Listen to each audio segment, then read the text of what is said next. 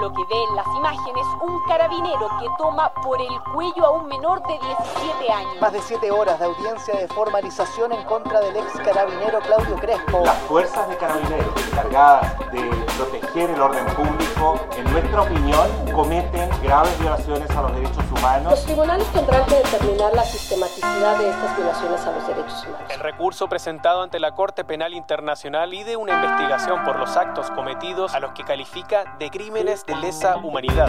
Desde la sala de redacción de La Tercera, esto es Crónica Estéreo. Cada historia tiene un sonido. Soy Francisco Aravena. Bienvenidos.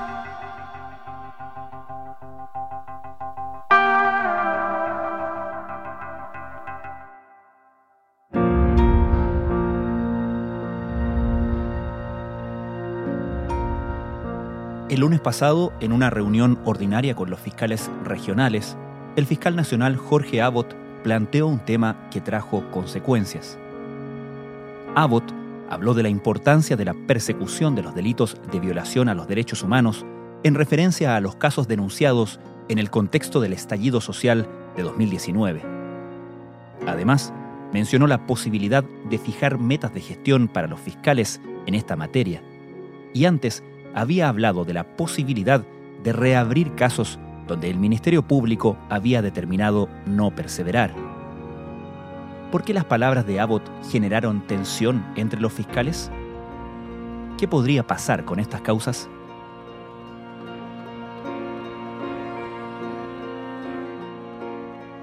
El lunes, el fiscal nacional Jorge Abbott se reúne con sus fiscales regionales y se hablaron ahí diversas temáticas. Leslie Ayala es periodista de La Tercera. En esa cita surge ver el tema de cuáles van a ser las metas para este año y un poco el fiscal nacional recuerda lo que él habló en el discurso de su cuenta pública de la semana anterior, donde él toca este tema de los archivos y las decisiones de no perseverar en causas que tienen directa relación con la violación a los derechos humanos, estas denuncias que se alzan desde octubre del año 2019 en adelante y que tienen que ver con las actuaciones principalmente de carabineros en lesiones y otros delitos que han sido investigados como apremios, torturas a propósito de las manifestaciones del estallido social. Muy buenas tardes. Agradezco la presencia de todas y todos ustedes en esta ceremonia en que por mandato legal daremos cuenta pública de los resultados de la gestión de la Fiscalía de Chile durante el periodo 2020. Saludo especialmente la participación telemática. Es en ese contexto donde el fiscal nacional recibe una pregunta de uno de sus fiscales regionales y sostiene que a diferencia de la meta del año anterior, que era el que los fiscales persiguieran este delito contra la salud pública, el artículo 318 del Código Penal, a propósito de la pandemia, esta vez a él le interesaba colocar como meta el revisar las causas que estaban cerradas por estas violaciones a los derechos humanos y poner especial énfasis en la persecución y agotar todas las herramientas investigativas para dar con los responsables de estos delitos. Por otra parte, sin lugar a duda, uno de los aspectos eh, más graves y dolorosos de la crisis social han sido las denuncias por violaciones a los derechos humanos ocurridas en el periodo que comprende la presente cuenta y en el inmediatamente anterior. Y esto, Francisco, tiene una génesis en semanas anteriores donde se había criticado el actuar de la Fiscalía en el cierre de investigaciones por parte del Centro de Investigación Periodística CIPE, que señala que el 48% de las causas que se denunciaron en esa época ya estaban cerradas y no tenían algún tipo de responsable. Lo mismo después se replica en un segundo reportaje de este mismo centro de investigación, donde se expone que la mayor cantidad de denuncias por parte de niños, niñas y adolescentes que en algún momento denuncian el actuar policial de forma ilegítima, también habían sido eh, cerradas o terminadas sin algún tipo de sanción. Entonces, es esta preocupación que rondaba en esa reunión fiscal nacional con sus fiscales regionales y que le expone en, en este anuncio de evaluar el caso a caso de los cierres de estas causas, pero además imponerlo como meta para los fiscales durante este año. Si bien se trata de resultados aún incipientes, destaco que en los últimos meses hemos visto un aumento en las formalizaciones de casos. Sin perjuicio de ello, he instruido a la unidad especializada en derechos humanos que lleva adelante un plan de contingencia en orden a examinar los criterios de actuación y los estándares internacionales de derechos humanos aplicados en causas que ya se encuentran archivadas y en los que se decidió no, perseverar, todo ello con el fin de apoyar a los equipos investigativos regionales en la reapertura de estas indagatorias cuando se determine que existen razones que lo fundamenten. Previo a esto, ¿existía alguna señal de preocupación de parte del fiscal nacional o en la fiscalía respecto a este tipo de casos? Sí existía desde el punto de vista de que estaba todo en una unidad especial que tiene la Fiscalía, que es la unidad de derechos humanos que se creó en la era de Jorge Abbott y que es liderada por la abogada Imai Ortiz. Desde esa cúpula, por decirlo de alguna forma, de la Fiscalía Nacional, ella coordina todas las investigaciones que están abiertas en el país y que principalmente están concentradas en los hechos que ocurrieron posterior al 18 de octubre del 2019 en todo este sector de Plaza Baquedano, que es jurisdicción tanto de la Fiscalía Oriente como de la Fiscalía Centro Norte, y donde se registraron la mayor cantidad de denuncias por violencia a través de estos perdigones que llegaron en distintos lugares del cuerpo y que en, en varias ocasiones afectaron a manifestantes con lesiones oculares. Entonces, sí había una coordinación y una especial forma de investigación, por decirlo de alguna forma, ya que Imay Ortiz es como la persona que tiene una visión más amplia de cómo sucedieron estos hechos y que finalmente impactan en esta causa que está abierta en la Fiscalía Regional de Valparaíso, que está a cargo de la fiscal regional Claudia Peribancic, donde a propósito de querellas presentadas por distintas víctimas, se investiga la responsabilidad de los mandos e incluso autoridades políticas en estos presuntos delitos de lesa humanidad. A un año ya de haberse iniciado el estallido social, en la Fiscalía Regional de Valparaíso se ha trabajado incesantemente por sacar adelante las investigaciones que se iniciaron en dicho periodo. Entonces, sí existía una preocupación especial, aunque quizás la preocupación y las críticas que se hicieron en estos reportajes tenía que ver a cómo se abrían y se cerraban las investigaciones rápidamente, quizás agotar todas las diligencias para encontrar a los policías o los uniformados responsables de estos delitos que eran eh, denunciados por víctimas de violación a los derechos humanos. Sigue aún una tarea pendiente que este año se ha visto dificultada por la necesidad de suspender muchas audiencias considerando los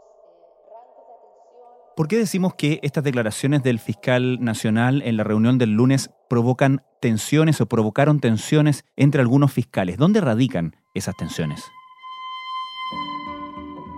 La tensión radica es que si bien ellos sienten que estuvieron abocados durante todo el año pasado a perseguir este tipo penal, el artículo 318 del Código Penal que sanciona a quienes ponen en riesgo la salud pública, y en eso giró la meta que ellos tenían durante ese año, ellos sostienen que el cambiar la meta por un eje de derechos humanos, sin lugar a dudas, va a complejizar su labor en el sentido de que para ellos es muy difícil un año y medio después de cometido estos hechos si no encontraron a un responsable o no tuvieron la posibilidad de configurar un delito en estas acciones que fueron denunciadas, que lo hagan ahora un año y medio después. En ese sentido, ellos sienten que la gestión que van a realizar o la evaluación a la que los va a someter su jefe se va a ver afectada por esta posición de la Fiscalía Nacional que es nueva y que está un poco a destiempo. Eh, en un hecho que motiva una especial preocupación para el Ministerio Público, para este fiscal regional, es que el año pasado se cometieron en Chile 895 homicidios,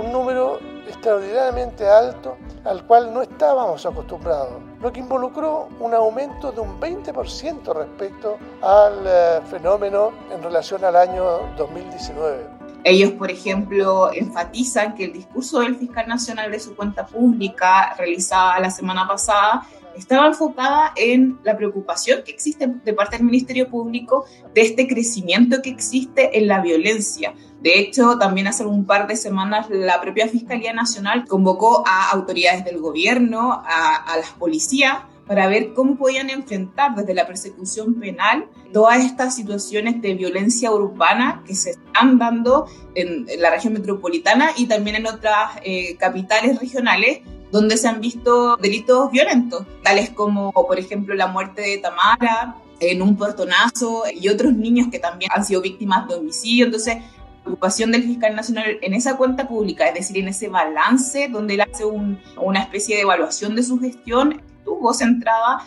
en la preocupación por este tipo de delito. Entonces, lo que esperaban los fiscales adjuntos, que son quienes finalmente investigan, era que la política de persecución penal tuviera metas este año en cuanto a resolver robos con intimidación, robos con violencia y también los casos de homicidios, como el caso, por ejemplo, de Tomás Bravo en la región del Biobío, que hasta el momento no hay una imputación clara de quién está detrás de este caso que ha generado, obviamente, la atención y la conmoción de la opinión pública. Entonces, es eso lo que genera una tensión porque, eh, por un lado, creen que no van a poder lograr metas con causas que se cerraron o que ocurrieron hace más de un año y medio, y por otro también está el tema de la complejidad. Los fiscales dicen si hay causas archivadas, si hay causas que terminaron con una decisión de no perseverar, es porque esas causas son complejas desde el punto de vista de que muchos, incluso de los denunciantes, es decir, las personas que aparecen en las querellas del INDH, por ejemplo, no confían en la justicia y no han querido ir a ratificar sus denuncias. Entonces ellos dicen no es un tema de poca diferencia con esta investigación, es que ellos creen que es importante avanzar en ella, sino más bien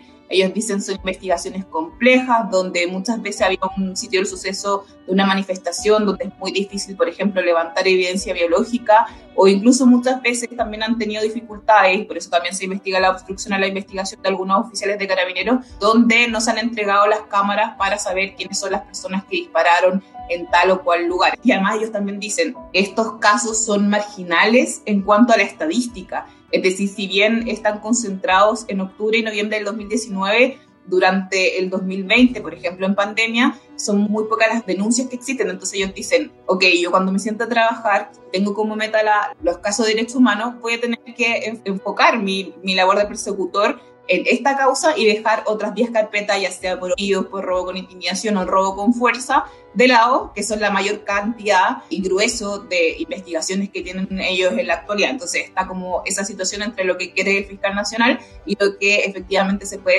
hacer a nivel operativo desde el punto de vista de persecución penal. Esta revisión eh, priorizará los casos de violencia institucional donde los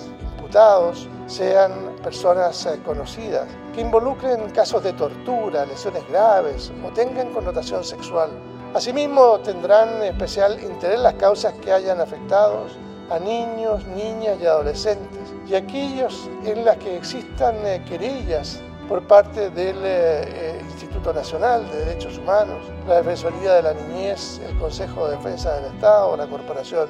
de Asistencia Judicial. Respecto de las instituciones como por ejemplo el Instituto Nacional de Derechos Humanos, ¿qué evaluación hacen del trabajo de la Fiscalía en esta área? Bueno, el director del INH, y yo creo que un poco también el fiscal nacional recoge esa crítica para decir esta situación de evaluar el cierre de las investigaciones, hizo una crítica muy férrea a lo que él señalaba que era un lento avance en las investigaciones que el Ministerio Público tenía abiertas por delitos vinculados a presuntas violaciones de los derechos humanos. La defensora de la niñez también ha sido crítica muchas veces con el Ministerio Público, pero esta vez al enterarse que había una evaluación por parte de Jorge Abbott de estas causas y la posibilidad de reapertura y de volver a la persecución de estos casos, fue celebrado por ella a través de Twitter, donde ella generalmente se expresa y tengamos en cuenta que ella es también creyente en varias causas donde ha involucrado a adolescentes o niños y niñas que han sido víctimas de estos delitos. Entonces, tuvo una buena recepción y también la tuvo del propio INH, que ayer salió a valorar esta gestión que va a hacer el Ministerio Público para poder revisar estas situaciones y, e insistir con alguna persecución penal. ¿Y cuál fue la reacción por decirlo así, en el otro lado, ¿no? En el Carabineros, que es la institución que concentra la mayor cantidad de formalizaciones en este respecto. Bueno, no cayó nada bien en el alto mando lo, el anuncio de Abbott. Eh, ellos sienten que todas esas causas que se cerraron fue porque muchas veces las propias defensas que son institucionales, es decir, son abogados de carabineros, las debatieron y las discutieron ante un tribunal. Eh, entonces sienten que es como personas que ya habían dado vuelta a la página porque no se había levantado ningún cargo a su respecto, van a tener que volver a tribunales y volver a eh, empezar de nuevo para mostrar sus pruebas de que son inocentes respecto a estas denuncias que existen en su contra. Entonces, claramente se genera una nueva tensión entre el Ministerio Público y Carabineros que ya estaba más bien superada por la propia institución policial, desde el punto de vista que últimamente han salido bien evaluados frente a diversos sondeos de la ciudadanía. Sienten que es como de nuevo volver a remover situaciones que ellos habían dejado de cierta forma en el pasado. Amnistía Internacional y Human Rights Watch lo concluyeron en sus informes. Si les han violado los derechos humanos tras el inicio de las manifestaciones sociales el pasado 18 de Un análisis al que se sumó este viernes la Comisión Interamericana de Derechos Humanos tras una visita previa a nuestro país que finalizó el 29 de noviembre. A través de un comunicado en el que adelanta las conclusiones de su informe, condenó el uso excesivo de la fuerza policial y expresó su preocupación por el elevado número de denuncias de vulneraciones a los derechos fundamentales. Y dado todo esto, una vez planteado el punto por el fiscal nacional Jorge Abbott y tomando en consideración las dificultades de esta clase de investigaciones que tú describías hace unos minutos, ¿qué se espera que suceda? Bueno, lo que están esperando los fiscales es que esto se traduzca en un documento formal. Lo que pasó el lunes fue un anuncio que hizo el fiscal nacional a los fiscales regionales, pero para que esto se convierta en una especie de ley interna al interior del Ministerio Público, tiene que ser emitida una resolución por parte de Jorge Abbott todos los fiscales regionales y por ende a todos los fiscales adjuntos del país respecto a las reglas que se van a seguir para, por ejemplo, cuando se abre, se desactiva una causa y cuando se revisa si eh, la decisión de no perseverar en esa investigación estuvo bien o estuvo mal. Para eso se va a crear una especie de comisión que va a fijar los parámetros de cuándo se revisa una causa y cuándo es posible acceder a nuevas diligencias, ya sea solicitadas por los creyentes o que el propio fiscal sienta que puede hacer y que puede ser un aporte para imputar una responsabilidad penal, encontrar a los autores de esos hechos y finalmente seguir adelante con un juicio para lograr los castigos que están señalados por la ley por este tipo de hechos.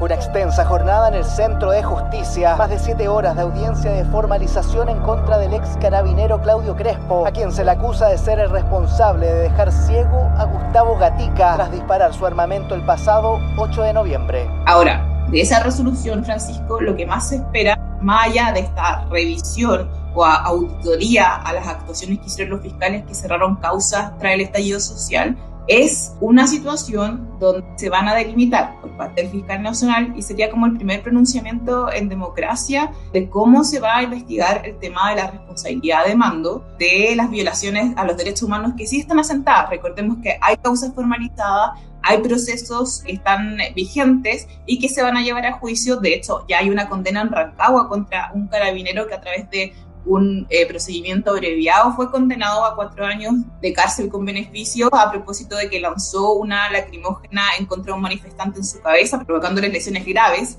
Entonces, hay que ver cómo la institucionalidad, es decir, el fiscal nacional, fija lineamientos para esta investigación que está abierta en Valparaíso, a cargo de la fiscal regional Claudia Peribancic, y que ha tenido eh, diligencias enfocadas en el alto mando del carabinero Recordemos que declaró el, ex general eh, director de Carabineros, Mario Rosas, también lo ha hecho el actual general eh, director de Carabineros, que en la época del estallido social era el jefe operativo de seguridad en la zona de Baqueano, donde se concentran la mayor cantidad de lesiones oculares, por ejemplo. Y también han sido llamados a declarar personas que aparecen en las querellas nominativas presentadas por víctimas, como es el caso del ex ministro del Interior Andrés Chadwick y también el ex ministro del Interior Gonzalo Blumer. Tienen todo el apoyo, todo el respaldo del general director.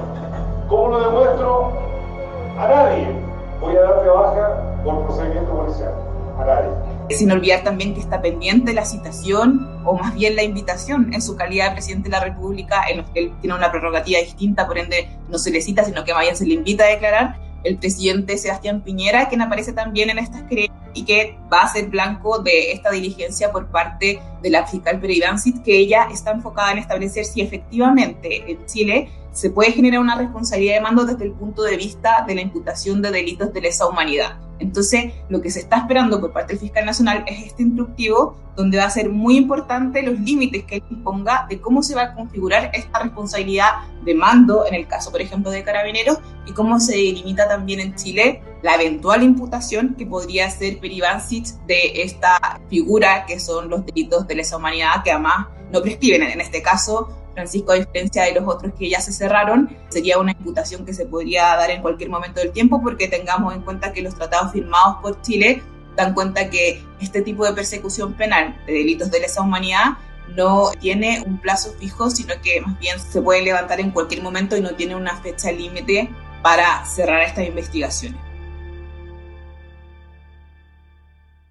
Leslie, ¿Tiene alguna influencia esta denuncia, esta petición que se ha hecho por parte de algunas organizaciones de acusar al presidente Piñera en la Corte Penal Internacional por este tipo de casos? Desconozco si existe una vinculación entre esta preocupación del fiscal nacional y esta situación de, estos antecedentes que se envían a la Corte Penal Internacional. Pero sí, en el nivel donde se señala que Chile eh, de cierta forma no ha sido lo suficientemente deferente con estas investigaciones, puede ser que el reabrirlas tenga un poco que ver con eso, o sea, cuáles son las responsabilidades del Estado, en este caso representado en la figura del Ministerio Público que representa los intereses de la sociedad, es si tanto las policías como los propios fiscales han agotado todas las instancias para dar con los responsables de estos hechos cometidos durante el estallido social. Según un informe de la Fiscalía en Chile, desde el inicio del estallido social en octubre de 2019, se han abierto más de 8.000 causas relacionadas con violaciones a los derechos humanos. El 46% de esas causas fueron cerradas sin procesamientos. Ese es el principal argumento del ex juez español Baltasar Garzón, la Comisión Chilena de Derechos Humanos, la Asociación Americana de Juristas y el Centro Italiano de Investigación para la presentación de su recurso contra el presidente chileno Sebastián Piñera. También demandan responsabilidades a otras autoridades políticas y policiales del país por actos contra la población civil. Leslie Ayala, muchas gracias. Gracias a ti, Francisco.